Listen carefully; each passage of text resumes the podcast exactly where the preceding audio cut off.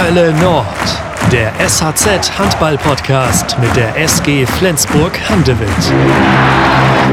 Er ist einer der legendären deutschen Torhüter, hat 235 Spiele für die deutsche Nationalmannschaft gemacht, ist unter anderem Weltmeister 2007 geworden und hat natürlich auch im Verein ganz, ganz viele Titel gewonnen.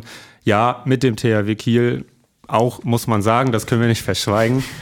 Und er ist mit 46 Jahren der aktuell älteste Spieler der Handball-Bundesliga und heute sitzt er hier bei uns und das macht uns sehr froh. Henning Fritz, herzlich willkommen, Henning. Moin, moin. Ich bin Yannick Schabbert und ich führe heute mit Jürgen Muhl wie immer durch die Folge. Ihr seid ganz genau richtig im Hölle Nord Podcast und ähm, wir freuen uns jetzt einfach auf die nächste Dreiviertelstunde, Stunde. Mal schauen, was es wird. Henning, du bist ja mehr oder weniger neu in Flensburg. Hast du problemlos den Weg hier zu uns ins SAZ Medienhaus gefunden? Ja, ja, das war äh, ziemlich problemlos aufgrund dessen, dass mein, mein Weg von meinem momentanen Wohnort äh, zur Trainingsstätte hier immer schön dran vorbeiführt.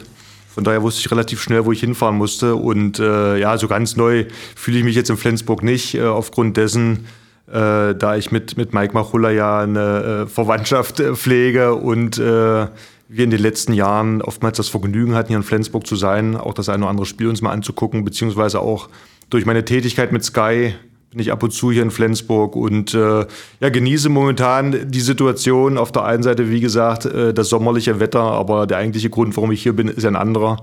Aber ich glaube, da werden wir noch drauf zu sprechen kommen. Ganz genau. Ich muss gleich mal, äh, Yannick, du sagtest eben in der Anmoderation, ähm, Henning sei mit jungen 46 Jahren der aktuell älteste ähm, Profi in der Handball-Bundesliga. Hat es denn schon mal einen älteren gegeben? Da muss ich eine Wissenslücke also, stehen. Äh, bin ich mir nicht bewusst, also zumindest nicht äh, in, in, meiner Zeit, wo ich den Handball überblicken kann. Ja. Äh, ich weiß, dass äh, der Andreas Thiel schon mal reaktiviert wurde und zwar in dem Jahr, äh, als wir mit Magdeburg 2001 Meister geworden sind, äh, haben dort in, im direkten Duell gegen Flensburg gespielt. Und Andreas Thiel, wenn es mich nicht richtig täuscht, war damals 41 oder 42. Mhm. Ja. Hat er noch den Europapokal sogar mitgenommen genau. mit der SG. Vielleicht gelingt er ja was ähnliches in kurzer Zeit noch einen Titel abzustauben, ist jetzt ein blödes Wort dafür, aber einen Titel mitzunehmen. Ähm, Henning, wir starten immer mit einer Entweder-Oder-Fragerunde in okay. unsere Hölle Nord-Folgen. Und das machen wir jetzt auch mit dir. Und die erste ist Bier oder Wein? Je nach Anlass. Ähm, Beides. Wein. Äh, also ich entscheide mich auf Wein, klar, aber äh, da ist je nach Anlass. Ich glaube, das ist die, die richtige Aussage. Ähm, wie gesagt, überwiegend, ich komme aus Magdeburg, äh, hier im Norden, da trinkt man natürlich gerne Bier. Ich glaube, glaube auch im Kreise äh, der Handballer. Lebe ja jetzt äh, in äh, Baden und da ist man natürlich eher ein Weintrinker. Also von daher möchte ich mal eher sagen, je nach Anlass. In der Kabine gibt es keinen Wein, so viel wissen wir. Gartenarbeit oder Haushalt? Gartenarbeit. Auto oder Fahrrad? Boah, das ist hart. Ja, beides. Fahrrad. Hast, hast du eins auch hier mit irgendwie? Nee, hier habe ich keins, aber ich fahre natürlich sehr gerne bei schönem Wetter einfach äh, gerne mit dem Fahrrad. Äh, nichtsdestotrotz, ich wohne auf dem Lande und bin vom Auto abhängig, bin auch ein Autofan, also deswegen fahre ich beides gerne, auch da je nach Situation. Okay. Für uns natürlich interessant, Zeitung oder News-App? Äh, online News. Okay. Laut oder leise? Früher laut, heute leise. Sehr gut. Ja, Jürgen, ähm, das ist natürlich was Besonderes, dass Henning heute hier bei uns sitzt im Podcast. Ähm, eigentlich immer noch kaum zu glauben im SG-T-Shirt. Ähm, am 19. Mai hat sich Benjamin Buric verletzt gegen Aalborg. Äh, es war klar dann relativ zügig, dass die Saison für ihn gelaufen ist. Ähm, Henning, du bist natürlich durch deine Expertentätigkeit nah dran an sowas, du kriegst sowas mit. Hast du dir da schon relativ schnell gedacht, dass sowas in die Richtung kommen könnte, wie es jetzt gekommen ist? Überhaupt nicht. Also damit habe ich überhaupt nicht gerechnet. Ähm, dass in, den, in der Vergangenheit immer mal Anfragen kamen, ja. Ähm, die habe ich aber bis dahin eigentlich immer abgelehnt gehabt. Und ähm, als ich die Anfrage bekam von Mike, musste ich nachfragen, ob er das ernst meint. und als er das bejaht hat, habe ich aus dem Bauch heraus relativ schnell entschieden.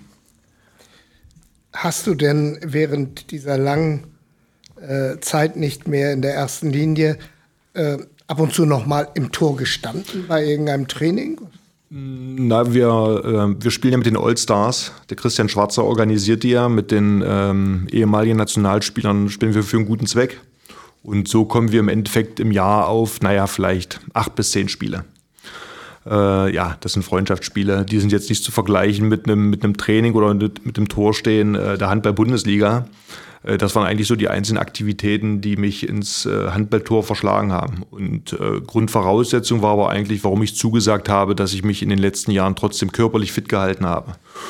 Weil sonst hätte ich das auch nicht getan, weil da muss man ganz ehrlich sein, sind die Grundvoraussetzungen einfach nicht gegeben. Und in dem Falle, da ich mich körperlich fit fühle, sehe ich die Grundvoraussetzungen gegeben, um dieses ja, Abenteuer dann auch nochmal einzugehen. Ja, das können wir, glaube ich, Janik bestätigen, dass hier ein großer, schlanker, fitter Torwart Absolut. vor uns steht. Und deshalb heute beim Einlesen zur Person habe ich ein bisschen gestockt. Da stand plötzlich mit 1,88 Meter und äh, ist für mich ein Riese.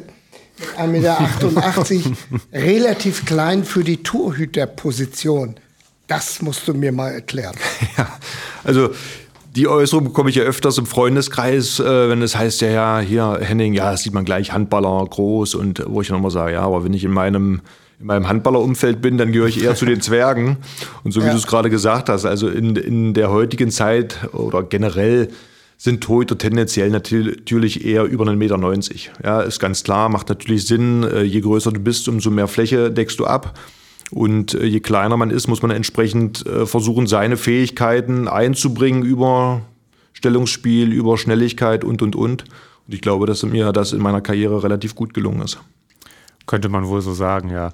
Bevor wir dich fragen, was bei dieser Anfrage war, als bei anderen Anfragen, hören wir noch einmal, wie Mike Machulla den Moment der Anfrage erlebt hat. Vielleicht klärst du vorher einmal auf, wie die familiäre Verbindung genau aussieht. Unsere Frauen sind Schwestern. Das war kurz und knapp, sehr gut.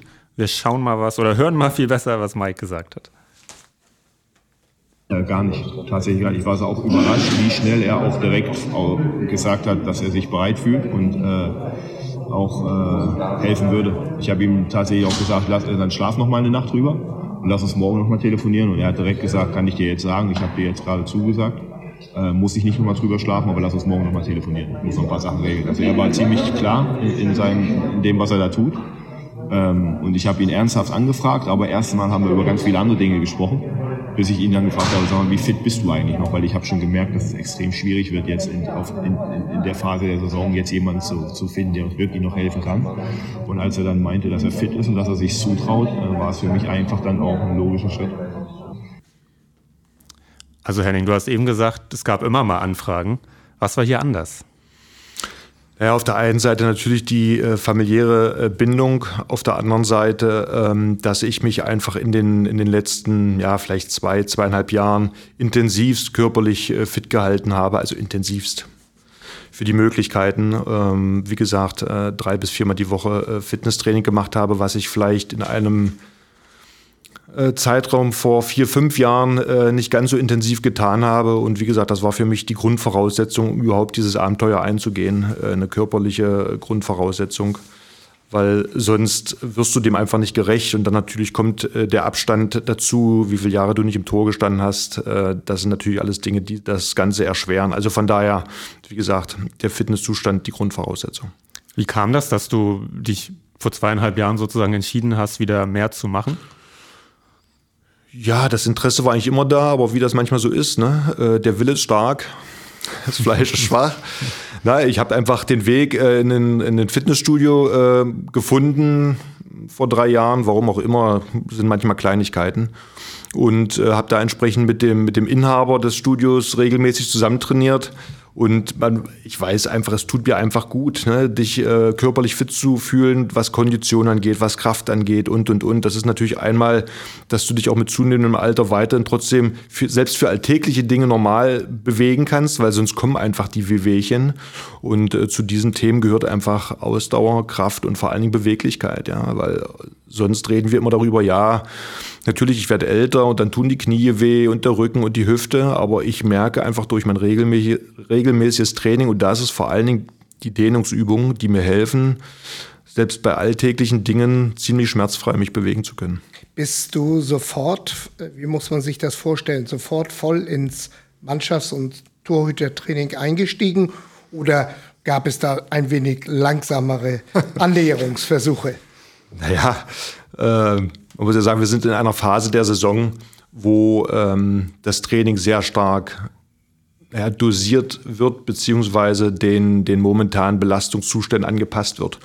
Und da haben wir in den letzten Einheiten äh, überwiegend waren es eher Abschlusseinheiten, die dann doch äh, intensiv, aber zeitlich äh, komprimiert sind.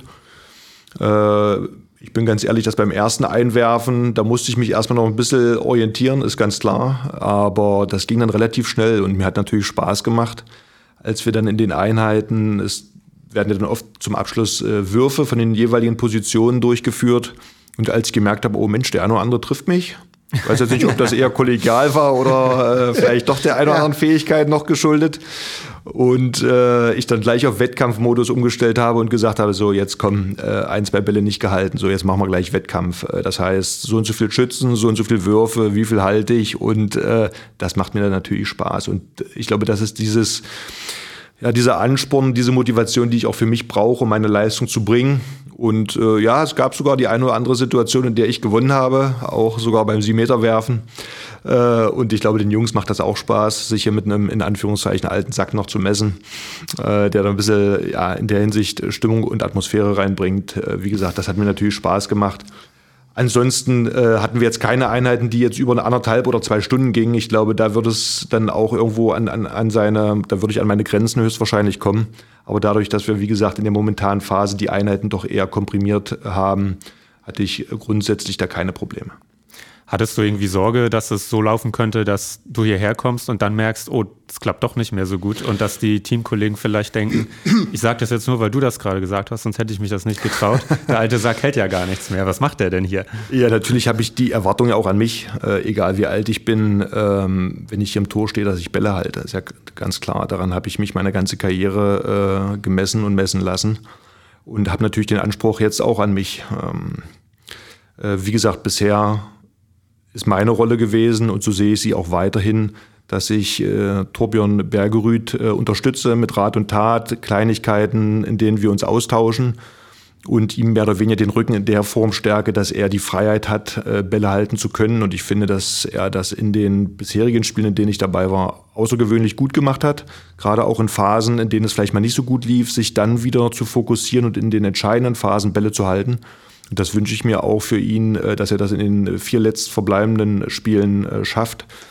Ähm, dass ich vielleicht nur den kleinen Bonus bekomme, mal bei einem Simeter reinzukommen, um äh, da nochmal zu gucken, was geht.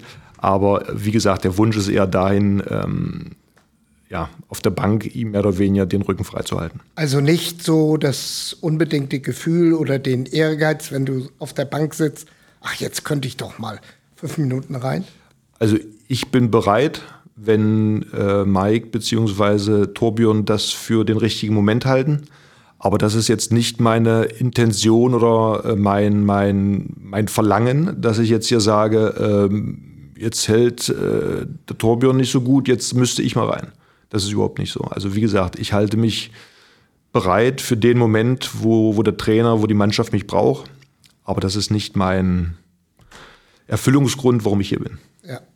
Was ich ganz interessant fand, die SG hatte neulich das sehr deutliche Heimspiel gegen Melsung, ähm, wo Felix Backhaus dann als Nummer zwei auf der Bank saß. Und äh, Mike erzählte hinterher, er hätte Felix nicht eingewechselt, wenn Torbjörn nicht sein Okay gegeben hätte, weil er eben Torbjörn so im, im Rhythmus haben wollte. Und auch wenn das Spiel durch war, wollte er ihm jetzt nicht die fünf Minuten am Ende nehmen. Ähm, Wäre das jetzt Mikes Entscheidung alleine? Weißt du das? Oder wäre da auch Torbjörn mit dem Boot? Ähm, das kann ich im Moment nicht beantworten. Äh, überwiegend wird das Mikes Entscheidung sein, wie er damit momentan umgeht. Äh, bisher kam er auch noch nicht in diese Situation. Klar gab es vielleicht in Stuttgart den Moment, wo in der zweiten Halbzeit Torbjörn äh, eine Schwächephase hatte, was aber auch manchmal daran liegt, dass vielleicht die Abwehr dann auch mit einmal nicht mehr so konzentriert steht. Entscheidend war, dass er zum Ende hin wichtige Paraden ähm, gehalten hat, wichtige Bälle gehalten hat. Und äh, man sieht, und das finde ich ja interessant immer, was die Psyche angeht, äh, in der Phase jetzt, wo Torbjörn die, die alleinige Nummer eins ist. Wie stabil er in seinen Leistungen ist, äh, das zeigt eigentlich, äh, ja, dass, dass wenn diese Position nicht immer ganz klar besetzt ist äh, mit einer Nummer eins oder Nummer zwei, dass sowas kann funktionieren, muss aber nicht immer funktionieren.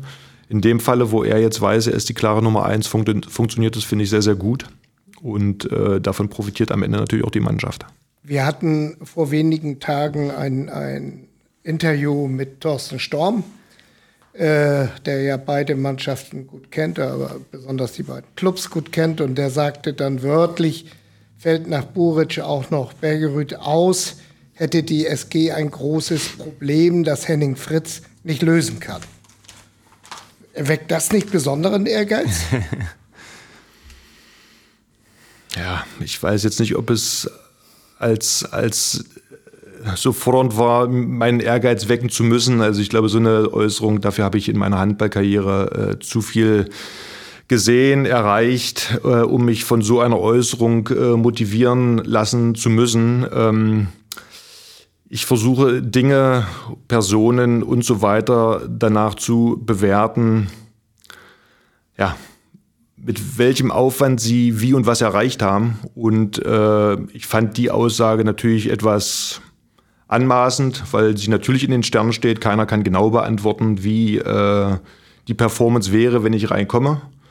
Äh, sie ist aber schon sehr bewertend und das finde ich natürlich etwas, ja, etwas unpassend. Aber äh, wie gesagt, ich möchte das nicht weiter äh, bewerten, ähm, was der ein oder andere da entsprechend äh, von sich gibt. Wie gesagt, ich bewerte die jeweiligen Personen nach dem, was sie entsprechend äh, geleistet haben für den jeweiligen Verein und wenn sie den Verein verlassen haben, was sie vielleicht hinterlassen haben an Entwicklung und an Werten und äh, alles andere überlasse ich jedem selbst.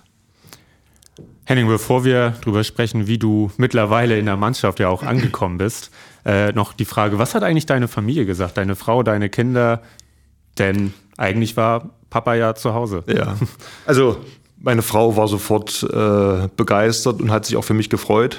Die Kinder, äh, die haben erstmal nachgefragt, wie jetzt echt? Du? und äh, nein, aber wie gesagt, die freuen sich alle. Die Kinder sind auch mittlerweile in einem Alter, wo sie jetzt nicht äh, jeden Moment nach dem Papa rufen, sondern äh, sie selber ihre Freunde haben, mit denen sie sich äh, bewegen und der Papa dann manchmal eher durch seine Äußerung lästig ist. Natürlich immer mit einem, mit einem Lächeln dabei. Aber äh, ist jetzt nicht so, wie gesagt, dass sie, dass sie da jetzt den Papa in der Form groß vermissen, sondern sich eher für mich freuen, dass ich hier nochmal die Möglichkeit habe, aufs Parkett zu laufen, dass sie mich auch äh, im Fernsehen sehen und äh, natürlich drücken sie mir die Daumen, dass ich vielleicht auch den einen oder anderen Kurzeinsatz nochmal bekomme. Ja. Haben Sie dich jetzt besucht am spielfreien Wochenende, das äh, hinter uns liegt oder warst du unten oder gab's? Nein, also äh, ich hatte ja die Option gehabt, äh, da wir in Stuttgart gespielt haben, dass ich unten bleibe, aber ich bin ganz ehrlich, ähm, ich habe mich weiterhin, versuche ich mich äh, fit zu halten. Wir haben ja weiterhin trainiert, äh, mich mit Reha-Maßnahmen bzw. Mit, mit Kraft- und Ausdauerübungen fit zu halten. Ich glaube, das ist im Moment einfach wichtiger.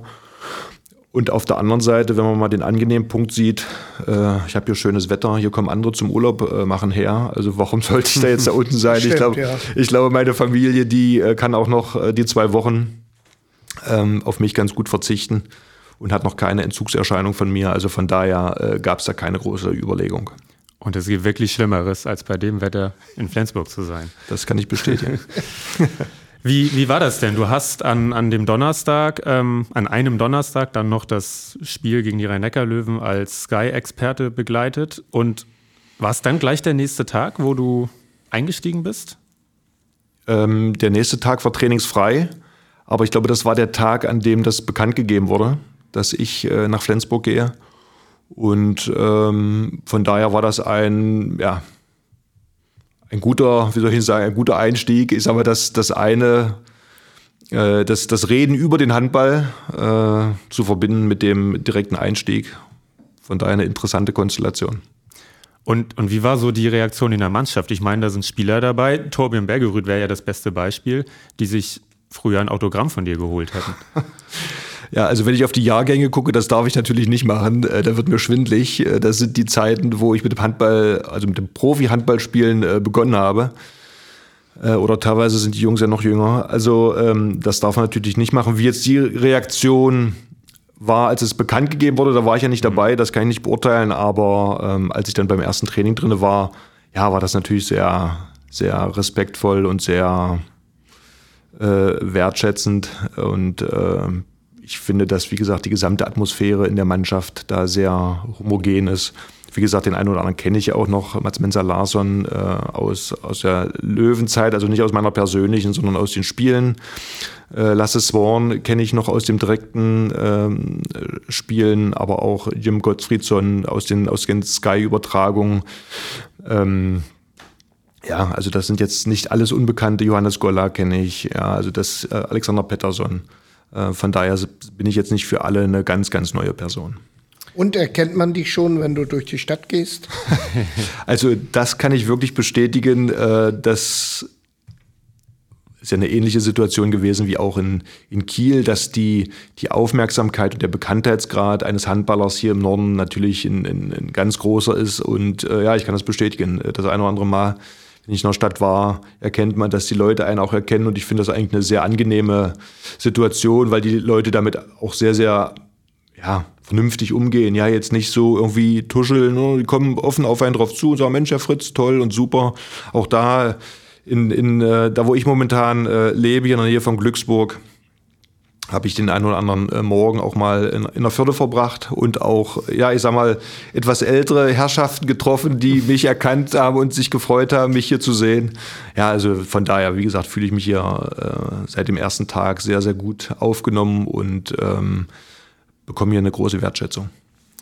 Auch dazu, wie du dich in der Mannschaft äh, einbringst, haben, haben wir Mike mal gefragt, wie er das so sieht und ähm, das hören wir uns jetzt auch nochmal an. Also ich habe, ich bin total begeistert äh, von dem körperlichen und, und, und äh, von seinem körperlichen Zustand, also wie er wirklich auch fit ist und auch deutlich zeigt, dass er noch bereit ist, auch im Tor zu stehen. Äh, aber was mir extrem imponiert, ist einfach, wie er sich in der Kabine benimmt, wie er sich im Training verhält, wie sehr professionell er ist, wie er auf die Spieler zugeht, wo er wirklich versucht, nicht, nicht zu viel, aber hat eine gute Mischung zwischen äh, Ansprache und, und äh, zu unterstützen und, und, und Selbstvertrauen zu geben und, und einfach äh, ja, viel Energie reinzubringen. Sehr eine gute Ansprache mit Torbjörn. Ähm, und es wird natürlich untermauert einfach auch ähm, mit, mit Leistung, die er im Training bringt. Also die Spieler sehen, dass er fit ist, die Spieler sehen, dass er, dass er Bälle hält und das kriegt natürlich, kriegt er natürlich dadurch nochmal eine ganz andere Akzeptanz und einen großen Respekt und äh, die hören schon zu, wenn er was sagt, weil ich glaube, die meisten haben ihn tatsächlich gegoogelt äh, und, und ja, seine ganze Karriere und seine, seine, seine Stationen und Erfolge, die sprechen ja für ihn. So, und das heißt, die Situation, die, die wir jetzt gerade haben, die hat er ja 15, 20 Jahre so erlebt äh, auf diesem Niveau. Und deswegen ist das jetzt, glaube ich, ein sehr, sehr guter Ansprechpartner, wenn man äh, mal mit Henning ein bisschen reden will. Und äh, er nimmt sich einfach die Zeit dafür. Zwischendurch hat Mike ein Glas umgeworfen, um das Geräusch zu erklären.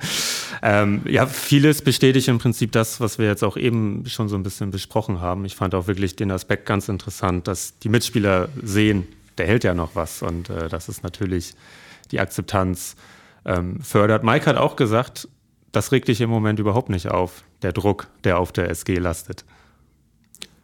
Nein, überhaupt nicht. Also, weil ich, so schätze ich aber auch die Mannschaft ein, dass sie genau wissen, worum es geht. Äh, natürlich kommt aus den Medien dann immer gerne schnell die Anfrage und jetzt und wie sieht's aus und mit Titel und mit Meister. Ähm, ich glaube, dass die SG ja auch selber die, die Situation in den letzten Jahren hatte, um Titel zu spielen und sie auch gewonnen hat und deswegen auch mit dem Umgang mit solchen Situationen äh, sehr gut Bescheid weiß, wie man, wie man daran geht. Und am Ende ist es, es hört sich zwar langweilig an, aber von Spiel zu Spiel wirklich denken, um sich nicht von irgendwelchen Dingen äh, ablenken zu lassen. Äh, und äh, wie gesagt, da werde ich mich auch dran halten. Äh, da sind wir gut beraten, weil jede einzelne Mannschaft, die noch, die wir als Gegner haben, sehr, sehr stark und unangenehm sein werden. Und entscheidend ist einfach, dass wir unsere Leistung bringen. Und ich glaube, wenn die Flensburger, wenn wir Flensburger diese Leistung abrufen können, dann haben wir tolle Möglichkeiten am Ende, ähm, ja, noch ein bisschen was feiern zu können. Nächstes Spiel Berlin am Donnerstag. Ähm 2300 Zuschauer dürfen kommen. Wir haben gesehen, wie toll das mit 125 gegen Magdeburg und Hannover war. Äh, wie war da so in der Mannschaft äh, die Reaktion, als, als euch die Nachricht erreicht hat, dass da mal wieder richtig was los sein kann? Ja gut, die Jungs sind begeistert. Ähm, ich konnte mir das ja nicht vorstellen. Ich habe es ja in den letzten, im letzten Jahr, anderthalb Jahren äh, nur am Fernsehen gesehen. Das war unser Lohn früher, vor Publikum zu spielen. Also ob sie jetzt für einen waren oder gegen einen, war völlig wurscht. Aber man wollte dem Publikum ja zeigen, dass man besser ist als der Gegner. Also das war unser Lohn. Und jetzt vor leeren Rängen zu spielen, also da ziehe ich den Hut vor den Jungs, weil da musst du ja noch mehr, ich sag mal, aus der eigenen Motivation heraus äh, versuchen, an deine Leistung zu kommen. Und äh, da habe ich eine große äh, Bewunderung, wie die Jungs das machen. Und ähm, ich freue mich natürlich, dass jetzt, vor allen Dingen 2000, das ist ja dann auch mal eine Zahl, da sieht man dann auch ein paar Leute, wie gesagt, auch die letzten 120, die es waren, äh, die in der, in der Halle waren, die hat man gehört. Und auch das gibt schon Energie, das, das wurde auch bestätigt von den Jungs. Aber wenn jetzt über 2000 kommen, das ist dann natürlich schon mal eine Größenordnung, da macht das auf jeden Fall wieder richtig Spaß. Und ich glaube, das kommt gerade zum richtigen Moment, weil Berlin gehört zu der deutschen, zu einer ist eine deutsche Spitzenmannschaft, auch wenn sie vielleicht ähm, im, im, letzten Jahr nicht ganz mit ihren Ergebnissen und mit den Spielen äh, zufrieden waren. Aber das Potenzial und die Breite der Qualität dieses Berliner Kaders, der spricht für sich. Und äh, deswegen äh, müssen wir da alles geben und jeder muss an sein Leistungsniveau kommen, um diese Berliner Mannschaft schlagen zu können. Also es könnte diese 2300 äh, jetzt am Donnerstag zu einem entscheidenden Faktor werden. Hundertprozentig. Und das ist wirklich, das ist nicht dahergesprochen, weil das ist Energie. Ich weiß selber, äh, wie das Flensburger Publikum äh, begeisterungsfähig ist, habe es leider äh, oftmals äh, leidvoll äh, erleben dürfen müssen, äh, ja, dass sie in den entscheidenden Phasen ihrer Mannschaft den Rücken gestärkt haben und ich kann das nur bestätigen, dass Publikum wirklich Energie ist und Energie gibt. Vor allen Dingen gerade in den Phasen, wo es dann vielleicht sportlich nicht so gut läuft. Und äh, da mache ich mir keine Gedanken, dass das im Spiel gegen Berlin nicht anders sein wird. Janek, dürfen die denn eigentlich schon wieder so aus äh, voller Kehle laut sein? Die ganz genaue Regel kenne ich gar nicht, aber sie werden es sein. So, so viel ist ja, klar, sie werden ja. es sein. Das lässt also, sich keiner nehmen. Ich fordere sie auf, laut zu sein. das halten wir hiermit fest. Dann geht es nach Nordhorn, dann geht es nach Erlangen. Ähm, ist mittlerweile eigentlich entschieden, ob das eine zusammenhängende Reise wird? Das war zuletzt noch offen. Ähm, Habe ich jetzt noch keine genaue Information ja. drüber, kann ich leider nicht sagen im Moment dazu. Und dann zum Abschluss kommt Barling nochmal in die Flens Arena. Ähm, Jürgen, wir drücken alle vier Daumen, die wir haben, dass es acht Punkte werden. Und dann kann man das hoffentlich, auch wenn im kleineren Rahmen natürlich, als jetzt zum Beispiel noch 2019 im viel kleineren Rahmen, kann man das schön feiern. Wir haben natürlich alle noch nicht das letzte Heimspiel, als die SG Meister wurde, gegen Göppingen, gegen Göppingen vergessen. Ja. Da saß sogar der Busfahrer mit auf der Bank, so schwach, schwach besetzt waren die und es reichte glaube ich, gerade zum ein Tor Ja, ja, genau. Ja, ja, das zeigt aber, äh, wie auch vor allen Dingen äh, von, der, von, der, Psyche, von der Psyche her ja. äh, sowas ja. Druck geben kann. Oh, jetzt das letzte Spiel, da kommt eine Mannschaft, äh, wie du es gerade sagst, da sitzt der Busfahrer noch mit auf der, auf der Bank und die wachsen mit einmal über sich hinaus, ja, oder man selber ist gelähmt. Also das zeigt, äh, wie auf der einen Seite konzentriert du sein musst, auf der anderen Seite aber die entsprechende Lockerheit haben musst, um äh, ein Spiel zu gewinnen. Ja? Und sowas kann lebend sein, äh, wenn der Druck entsprechend da ist. Äh, wie gesagt, ich schätze die momentane Mannschaft aber, wie gesagt, ja. sehr fokussiert ein und dass sie diese entsprechende Lockerheit hat. Ich habe auch so den Eindruck, dass diese Mannschaft, die jetzt das Ding nach Flensburg holen soll, eine andere ist als die damalige. Sie hat gelernt auf jeden Fall mit, sie kennt diese Situation ja jetzt hat sie es also 2018, 2019 ja nochmal die Situation am letzten Spieltag abliefern zu müssen, weil sonst ist der Titel futsch. Ähm, und generell die SG hat sich in der Richtung ja wirklich toll entwickelt, was Nervenstärke und Souveränität in heiklen Situationen angeht. Ich kann das nur bestätigen. Also wir hatten in den letzten Spielen waren ja einige Spiele, die äh, ziemlich eng wurden, ja, ob das Magdeburg war oder auch Hannover zu Hause. Und das lag jetzt nicht nur daran, dass ähm, jetzt hier die Flensburger Jungs ähm, ausschließlich geschwächelt haben, sondern weil die Gegner einfach auch gut gespielt haben. Weil ist klar, in Flensburg hat äh, keiner was zu verlieren. Sie spielen locker auf und wollen ähm, den jetzt momentan Tabellenersten äh, gerne schlagen. Und ich finde, wie Magdeburg sich hier präsentiert hat, also das war nicht selbstverständlich, dass wir dieses Spiel gewinnen. Und Hannover genau das Gleiche. Und äh, daran siehst du, dass du als, als Spitzenmannschaft dann vielleicht immer noch einen Zahn mehr zulegen musst, weil alle gegen dich ohne Druck spielen, aber natürlich äh, dann oftmals auch ihre Bestform zeigen und du musst entsprechend noch mehr ja, Energie in das Ganze reinpacken. Also von daher, wie gesagt, auch nicht nur spielerisch, sondern auch was die Mentalität angeht, ähm, Hochachtung vor den Jungs. Angesichts der, äh, der dünnen Personaldecke äh, merkt man, dass im Training so doch eine gewisse Angst vorhanden sein kann, äh, dass sich nicht noch ein, zwei mehr verletzen? Ähm, wenn du so in das Training gehst, wenn du jemanden schonen möchtest und sagst, aber du machst ein bisschen Vorsicht und ist schon vorprogrammiert, dass er sich verletzt. Also entweder du gehst volle Pulle ja, ja. Oder, du, oder du gehst raus. Also das kann man auch mal, wenn man sagt, okay, ähm, derjenige ist angeschlagen und den müssen wir, dann nimm ihn raus. Aber du kannst nicht ins Training gehen und sagen, ah, du machst heute nur 60 Prozent. Das geht nicht. Beziehungsweise ist dann schon eine, eine Verletzung schon vorprogrammiert. Ja. Also du musst in 1 gegen 1 ohne Angst gehen, dass du dich verletzen könntest, weil sonst ähm, ja, passiert erst recht, erst recht was. Ja. Henning, was mich nochmal sehr interessiert, äh, wir haben schon ein bisschen über Torbjörn geredet, diese Situation im Spiel, wenn der Torwart, der im Tor steht, zur Bank kommt, ähm, dann wird ihm die Flasche gereicht. Worüber tauscht ihr euch da aus? Das sind ja nur ganz kurze Gesprächsfetzen im Prinzip, die ihr da austauschen könnt. Also das meiste, was ich Gott sei Dank bisher sagen konnte, ist, äh, dass er alles gut macht. Äh, in den Momenten, wo es vielleicht nicht so gut läuft, äh, versuche ich ihm zu sagen, dass er einfach wieder positiv sein soll. Wir haben im Vorfeld das eine oder andere besprochen, was er vielleicht auch schon selber für sich gehandhabt hat, dass er in die jeweilige, also wenn er zum Beispiel ein Tor erhalten hat, ist es mir das eine oder andere Mal aufgefallen, dass er äh, dann mit sich gehadert hat und auch mit seinen Mitspielern. Und äh, meine Aussage war einfach, pass auf, deine Mitspieler versuchen das Bestmögliche zu geben, auch wenn man sich als Torwart dann oftmals alleingelassen fühlt. Äh, versuch, äh, dass, sie, dass er eher konstruktiv auf sie zugeht, also dann ihn, ihnen eher dann nochmal sagt, was sie vielleicht besser machen können, um ihn auch zu unterstützen und äh, dann eigentlich in die nächste Situation positiv zu gehen. Auch das, was sein eigenes Abwehrverhalten angeht. Ne? Man hat ja immer eine Idee, ärgert sich, ja, da war ich jetzt vielleicht zu spät. Man hat ein gewisses Wurfbild von einigen Spielern und dass man sich eigentlich fokussiert auf das, was möchte ich beim nächsten Mal, wenn die gleiche Situation wieder eintrifft, was möchte ich besser machen, um mit einer Strategie in die nächste Situation zu gehen. Ich glaube, das ist ganz entscheidend, um positiv zu bleiben. Weil wenn du sonst vier, fünf, sechs, sieben Aktionen hintereinander ein Tor bekommst und dich jedes Mal ärgerst und keine konstruktive Idee hast, wie du die nächste Situation angehen möchtest, dann kannst du natürlich auch in so eine Spirale reinkommen, dass äh, gar nichts mehr läuft.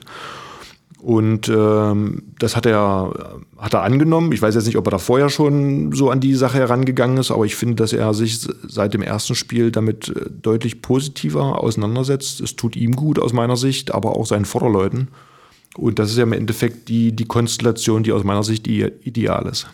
Was fällt dir beim Stichwort, der Begriff hat mich äh, sehr beeindruckt, frequenzmodulierte Musikanwendung ein? Da müsste ich ja jetzt fast ein bisschen weiter ausholen. Was habt ihr gesagt? Eine Stunde haben wir ja. ja.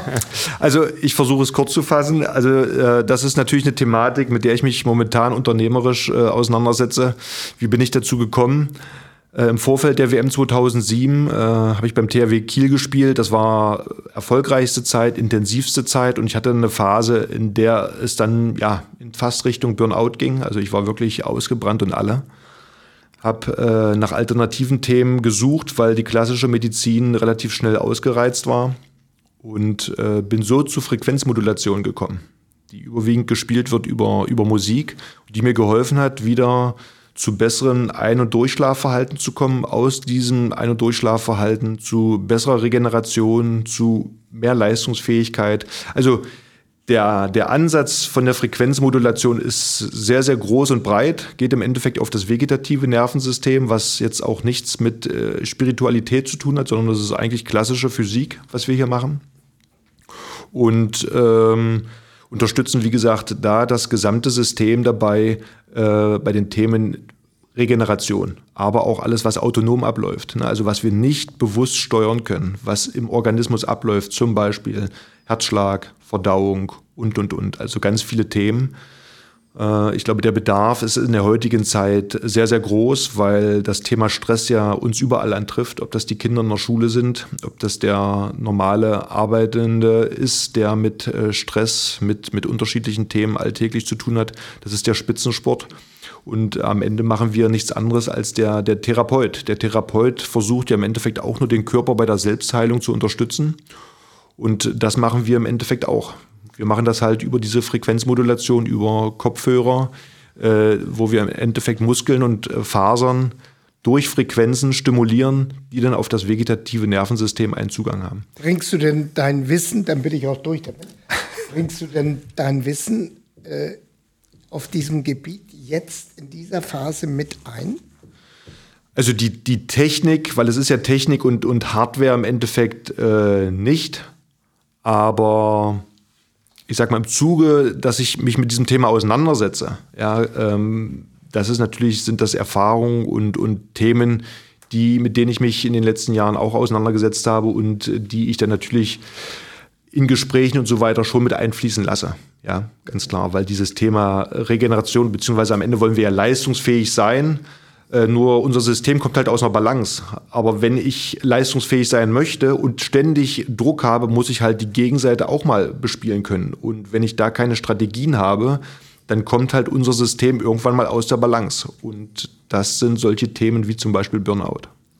Das finde ich tatsächlich total interessant. Also wie, wie funktioniert das dann? Was, was hört man tatsächlich äh, aus den Kopfhörern? Also das, was man hört, ist nicht entscheidend.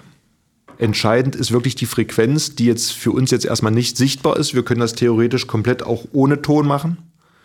Ja, die Frequenz, wie gesagt, ist Physik. Also der Muskel, den wir in dem, im Kopf äh, im Ohr und im Kopf haben, wird durch äh, physische Stimulation mehr oder weniger angeregt und stimuliert. Äh, um das Ganze aber natürlich angenehmer zu machen, kann man das Ganze unterstützen mit Musik. Äh, Im Idealfall, gerade wenn wir im Bereich der, der Regeneration sind, macht natürlich Musik, die beruhigend ist, verstärkt das Ganze natürlich. Äh, ich liebe die Themen, wir haben Geräusche aufgenommen aus der Natur, also mit einem ganz hochwertigen ähm, Lautsprecher. Das finde ich fantastisch, weil ich mir, wenn ich mir dann die Augen zumache, kann ich, mir, kann ich mich sofort in eine Szenerie in der Natur äh, reinbeamen, wo man Wald, also ich sehe da Wald, Regen, also du hörst das Geräusch von Regen, sehe dadurch die Sonne scheinen, Tiere, Tiergeräusche, die dann kommen, ne? ob das jetzt das Summen von irgendwelchen Insekten ist oder das, das ähm, äh, Geräusch von Wildschweinen. Wie gesagt, das ist nicht entscheidend für die Idee, die hinter der Frequenzmodulation steht. Aber das können wir individualisieren. Also das ist im Endeffekt das, was jeder sagt, okay, ich höre gerne so Naturgeräusche und der nächste sagt, ich höre gerne die rauschende See, der nächste sagt, ich höre mir gerne Bach an, der nächste sagt, ich möchte gerne meine aktuelle Playliste modelliert haben. Also das ist davon völlig unabhängig und äh, individualisierbar. Wie gesagt, entscheidend sind die Frequenzen, die wir auch individualisieren, weil jeder von uns ist natürlich individuell. Wir unterscheiden da ganz klar, was das Alter angeht, ob Mann, ob Frau. Das ist schon mal mitentscheidend, weil dort äh, entsprechende Hormone, wir unterschiedliche Hormonausschüttungen haben bei Mann und Frau. Dann ist natürlich entscheidend, dass wir äh, ein bisschen was wissen über die über Vorerkrankungen, wie grundsätzlich das Ein- und Durchschlafverhalten ist. Und so versuchen wir über so ein Abfragemodell das zu individualisieren. Es gibt natürlich, wenn man noch tiefer in die Thematik einsteigen möchte, noch andere Messverfahren, wie zum Beispiel äh, die Herzratenvariabilität, die äh, einen aktuellen momentanen Zustand sehr gut messen kann, um das noch, um die Individualität noch zu verstärken und äh, um der Eigenwerbung da jetzt noch äh, die Krone aufzusetzen, haben wir das Ganze natürlich unter dem Namen Neuronavi äh, platziert und äh, ich halte das Thema für sehr, sehr spannend. Ich habe es ja im Vorfeld angedeutet, weil wir haben jetzt nicht das eine Klientel, sondern am Ende betrifft es uns ja alle.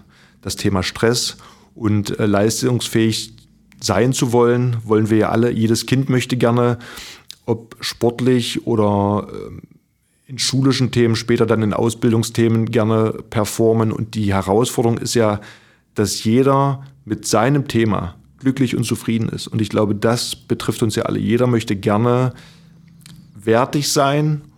Dafür muss er aber erstmal wissen, was kann ich und Rahmenbedingungen schaffen, dass er dann auch eine gewisse Leistung abrufen kann. Ähm, ich weiß, wenn ich den Begriff Leistung nenne und mein Name mit in Verbindung gebracht wurde, denkt gleich wieder jeder, oh, jetzt redet hier einer von absoluten Spitzensport. Darum geht es überhaupt gar nicht. Aber ich weiß, dass jeder eine gewisse Leistungsfähigkeit hat und dafür Rahmenbedingungen zu schaffen, da haben wir, glaube ich, gute Möglichkeiten mit Neuronavi. Und wir arbeiten natürlich auch mit Partnern zusammen, die sehr, sehr gute und starke Inhalte haben, was zum Beispiel das Thema Kinder und Schule angeht, äh, was, was den therapeutischen Bereich angeht. Und diese Dienstleistung miteinander zu verknüpfen, das verstärkt natürlich die ja, Heilung, ist jetzt der falsche Ausdruck, die, die Unterstützung der Regeneration bzw. der langfristigen Leistungsfähigkeit. Mhm. Wie, wie vertreibt ihr das denn und, und wie groß ist das mittlerweile? Also wir sind immer noch in der, in der, in dem Status des, des Startups, also noch in einer äh, sehr frühen Phase. Äh, wir sind jetzt gerade dabei, das Ganze online auch präsentieren zu können. Bisher haben wir das Ganze über Hardware äh, vertrieben, äh, was wir weiterhin im, im, therapeutischen Bereich auch machen werden, aber das Ganze in einer breiteren Masse anbieten zu können. Dafür sind wir gerade dabei, das Ganze online ähm, zu entwickeln und äh, dann wird es daran gehen, entsprechende Vertriebspartner bzw. Kooperationspartner, wie ich es eben gerade angedeutet habe, dass es Dienstleistungen, die es auf dem Markt schon gibt, wir mehr oder weniger mit unterstützen. Also wir schaffen die Rahmenbedingungen, dass der Anwender die, die zweite Dienstleistung besser verinnerlichen und verarbeiten kann. Okay, total spannend, denn das Thema Schwierigkeiten zu haben mit dem Abschalten, das ist ja aktueller denn je. Alleine, wenn ich ans Smartphone denke, jetzt mal als Beispiel, das merkt man ja bei sich selbst, wenn man mal abends die Gelegenheit hat, es um 21 Uhr auszumachen, fährt man ja ganz anders runter, als wenn es immer so weitergeht, alle Viertelstunde mal der Blick rauf. Ganz klar. Die Reizverarbeitung, der wir heute ausgesetzt sind, vor allem auch die Kinder. Ja, ähm, es gibt ja genügend Hirnforscher, bekannte Hirnforscher, die sich mit diesem Thema auseinandersetzen, die ja auch sagen, äh, was wir den Kindern damit antun.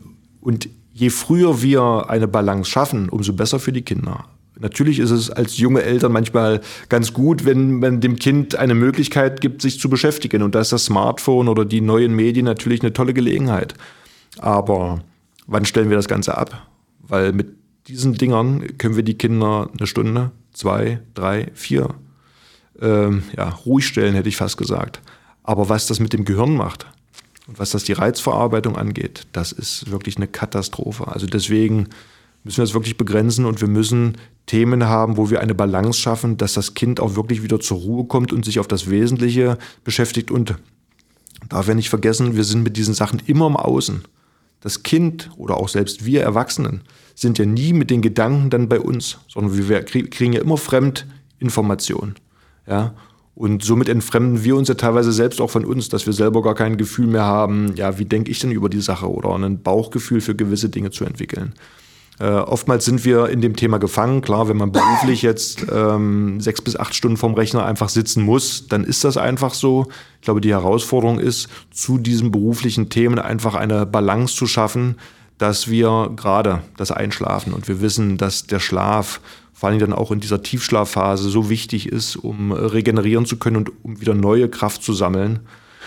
Und auch ganz viele andere Prozesse im Körper ähm, spielen ja da eine Rolle, dass wenn ich nicht in diese Schlie Tiefschlafphase komme, gewisse Hormone nicht ausgeschüttet werden, die einfach notwendig sind für Regeneration und für ja, ein gesundes Leben.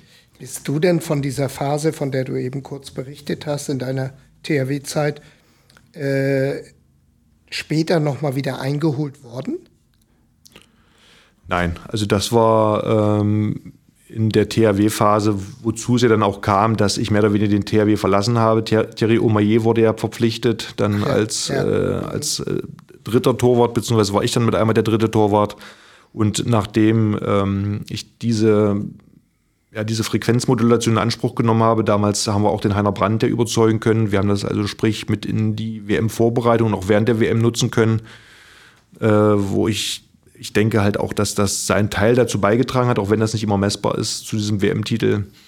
Ähm, danach bin ich jetzt nie wieder in so eine Situation ja. äh, reingerutscht. Ja. Okay. Aber ich bin vielleicht auch dann mit Themen etwas anders umgegangen. Das Bewusstsein hat sich jetzt natürlich auch nochmal nach dem Handball deutlich verändert gegen, gegenüber vielen anderen Themen. Ja. Also gerade was das Thema Regeneration angeht, wo ich damals in dieser Phase einfach, wo man unwissend war und einfach durch den Termindruck und auch durch den Leistungsdruck so getrieben war, dass auf der einen Seite das Wissen nicht da war, dann aber auch vielleicht nicht die Bereitschaft, Dinge umsetzen zu wollen oder zu können.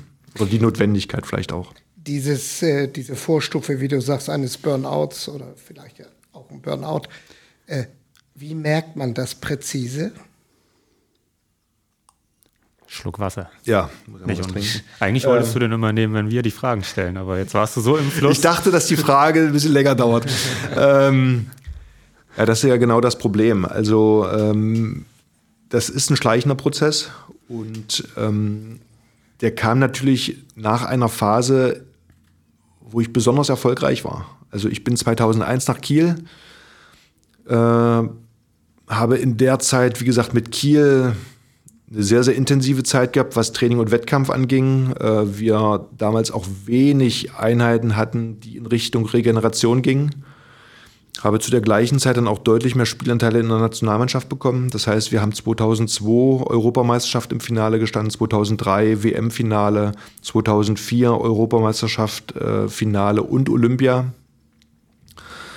Und gerade 2004, da, das nehme ich immer gerne so als Beispiel, weil ja kurz danach das mehr oder weniger dann auch bei mir nicht mehr leistungsmäßig so ging, stand ich 2004 im EM-Finale.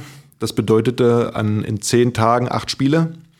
Am Sonntag stand ich im Finale, am Montag wieder im Training des THWs, aber nicht im Regenerationstraining, sondern volle Pulle auf die Vorbereitung der Rückrunde. Ein halbes Jahr später Olympia, Olympiafinale, Sonntagfinale, am Dienstag nach Rückreise und, und Ehrungen äh, in einer Saisonvorbereitung auf die neue Saison. Und auch nicht Regeneration, sondern volle Pulle. Ähm, was mir nicht schwer fiel in der Hinsicht, weil wir ja sportlich, also mit der Mannschaft und ich auch persönlich äh, erfolgreich waren. Und du bist, wirst dann getragen durch einfach diese Euphorie.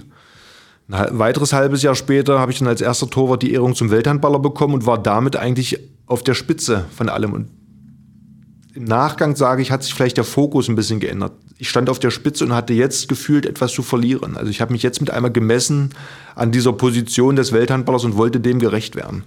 Aber hatte im gleichen Zuge eine Operation am Ellenbogen, vielleicht daraus nicht optimal ähm, regeneriert, was auch immer, äh, was, was Kraft und Ausdauer angeht.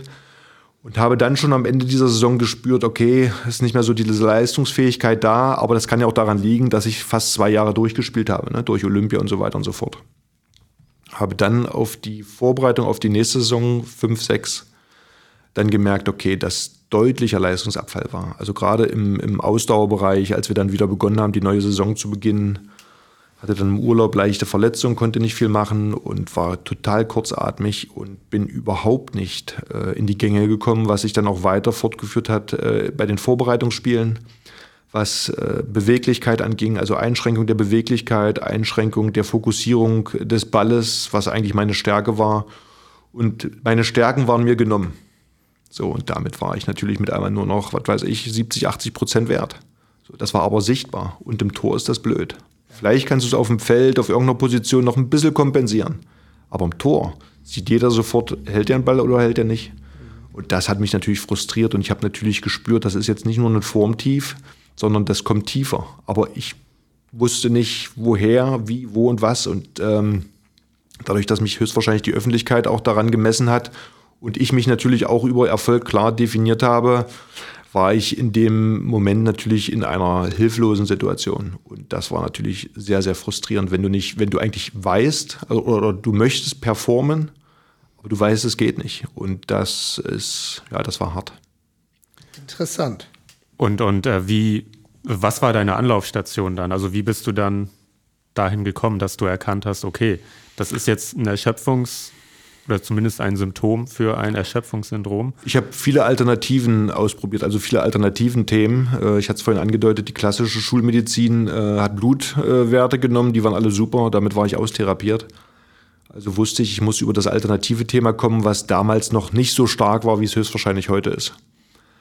Und unter anderem dann zu diesem Thema der Frequenzmodulation. Und äh, da habe ich gleich in der, nach der ersten Sitzung äh, gespürt, also bis dahin musste ich immer relativ viel schlafen, aber der Schlaf war nie erholsam. Also ich war immer träge und ja, nicht erholt.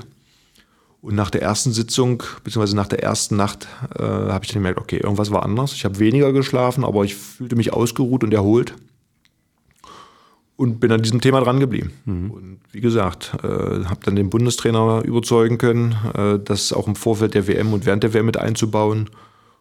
Und Ergebnis ist bekannt. Ja.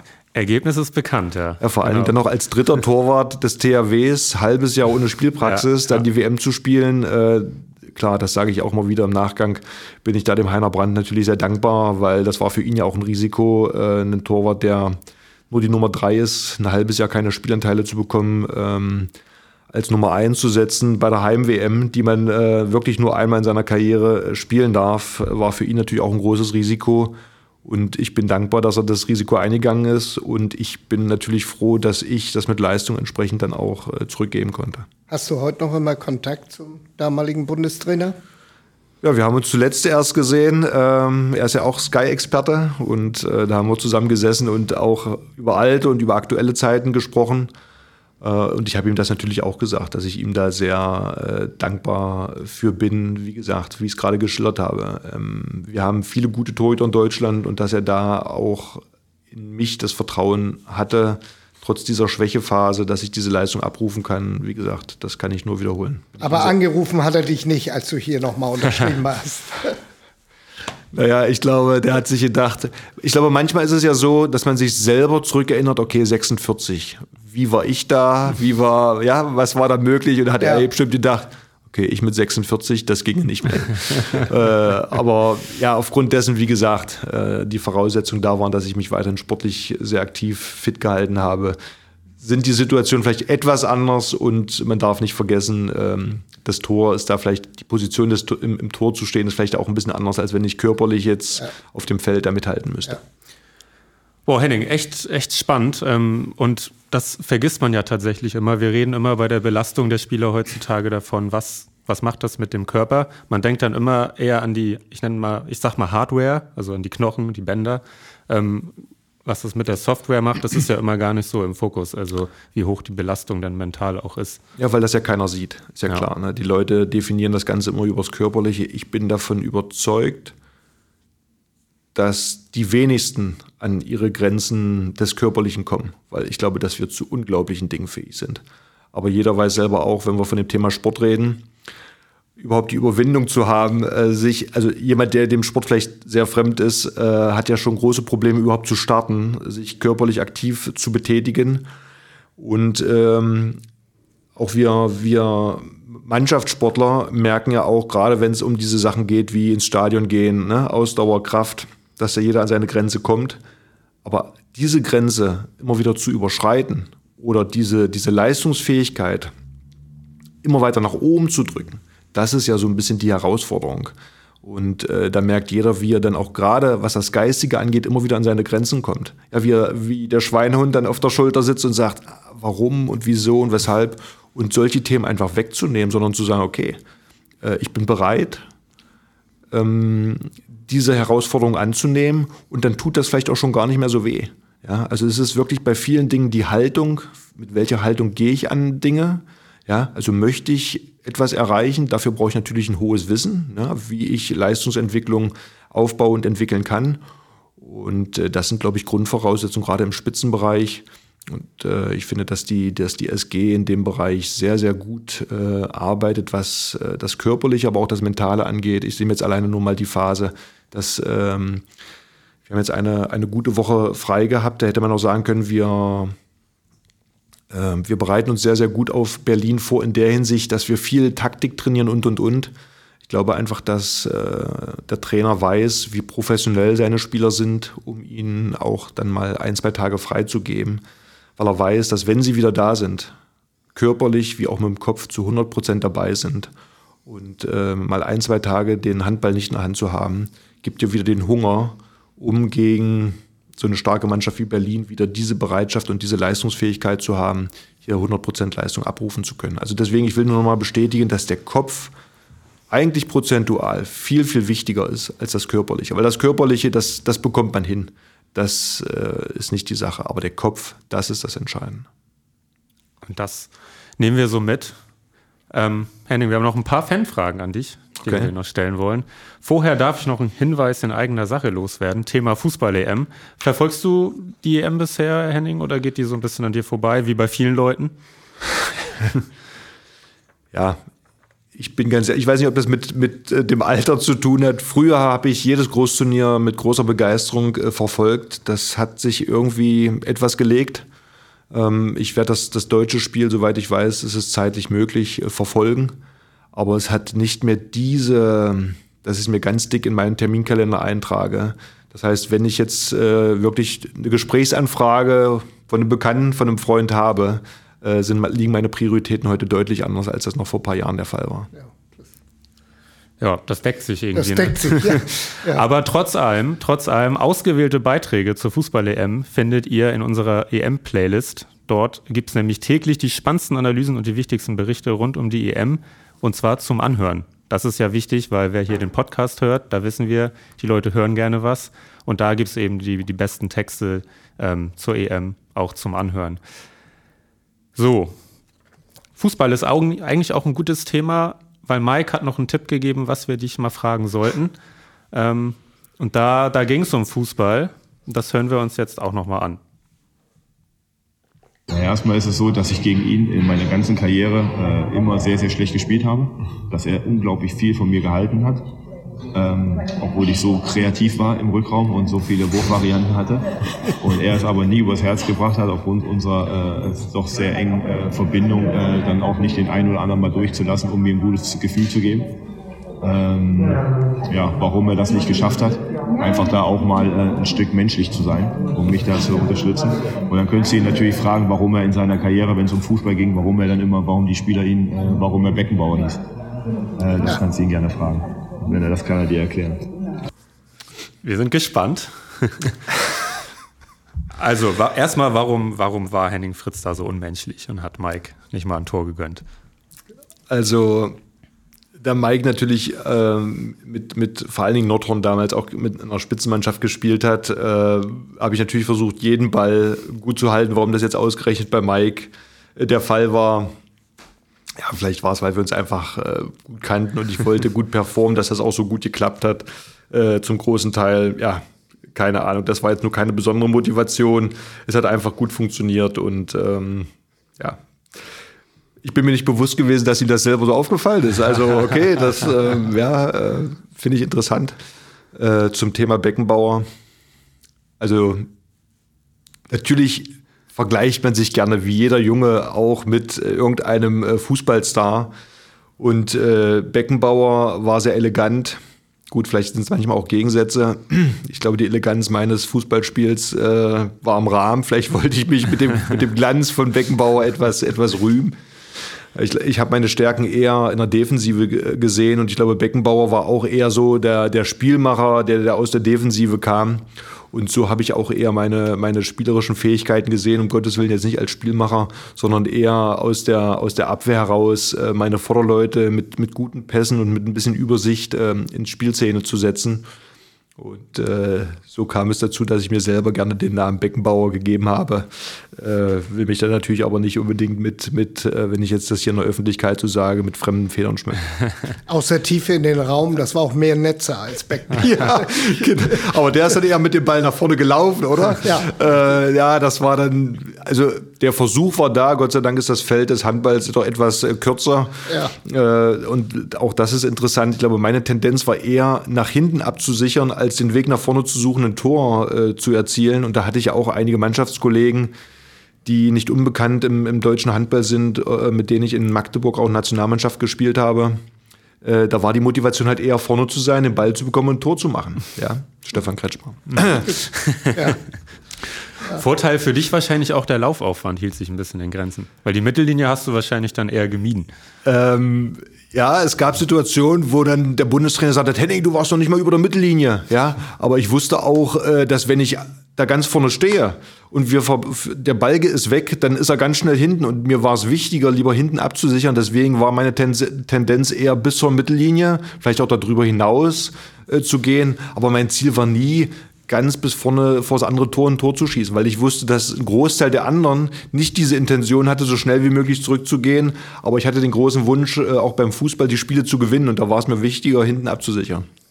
Wenn wir beim Handballtraining Fußball spielen, dann sagt der Trainer immer, Tor zählt nur, wenn alle über der Mittellinie sind. Ja, das hatte ich auch. Das hat Ja. man beim, beim THW, diese Regel. Genau, da bist du gut ins Laufen gekommen. Vor Ja. allen Dingen, wenn du mit wenigen gespielt hast. Äh, Kenne ich gut, ja. Dann kommen wir zu Stan Tri 85. Wie viel Kiel steckt noch in dir? Ja, diese, diese Gedanken, dass ich jetzt natürlich bei Flensburg spiele und diese, über diese Rivalität bin ich mir natürlich bewusst, äh, wo ich immer noch merke, bei, bei vielen, die schon lange in den jeweiligen Vereinen sind, wie die das leben. Ähm, ich bin Kiel über die Kieler Zeit sehr dankbar. Ich habe ja jetzt auch über, über die Höhen und Tiefen meiner Kieler Zeit äh, gesprochen. Es war eine sehr intensive Zeit, es war auch eine sehr erfolgreiche Zeit, eine sehr lehrreiche Zeit.